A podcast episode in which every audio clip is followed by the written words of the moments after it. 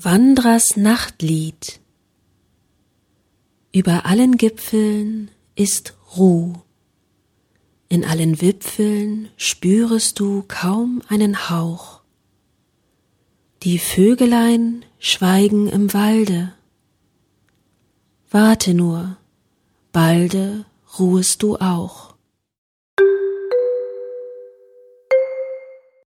Stehst du am Fuß eines gewaltigen Bergmassives, so weißt du noch lange nichts von dessen Vielfältigkeiten, ahnst nicht, welche Höhen hinter seinem Gipfel oder hinter dem, was dir als Gipfel erscheint, aufragen, ahnst weder die tückischen Abgründe noch die bequemen Ruheplätze, die zwischen den Felsen sich verbergen.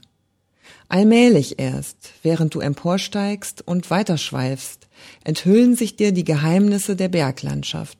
Vermutete und überraschende, wesentliche und bedeutungslose, auch diese alle nur je nach der Richtung, die du nahmst, und niemals werden alle dir offenbar. Einer menschlichen Seele gegenüber ergeht es dir nicht anders.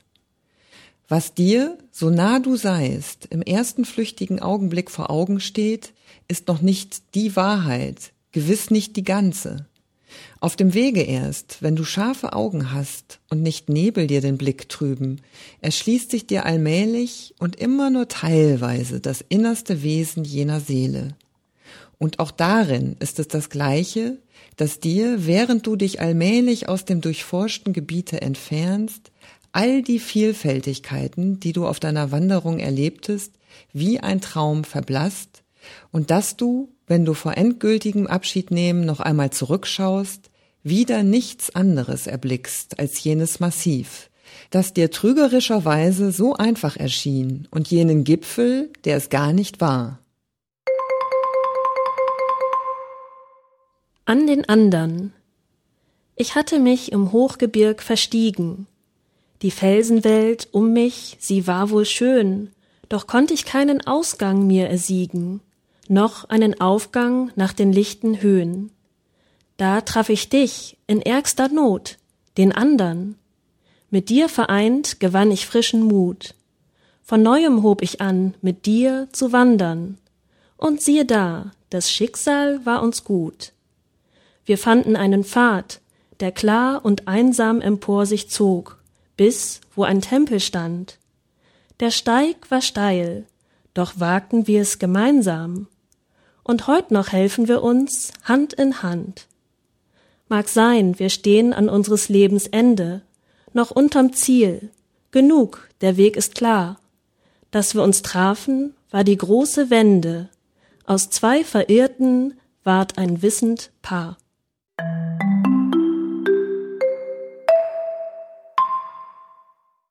Winterlandschaft. Das Hügelland wogt wie ein weißes Meer im Schnee.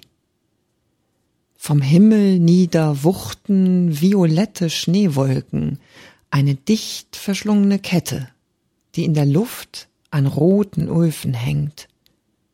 Die Sonne brannte sie.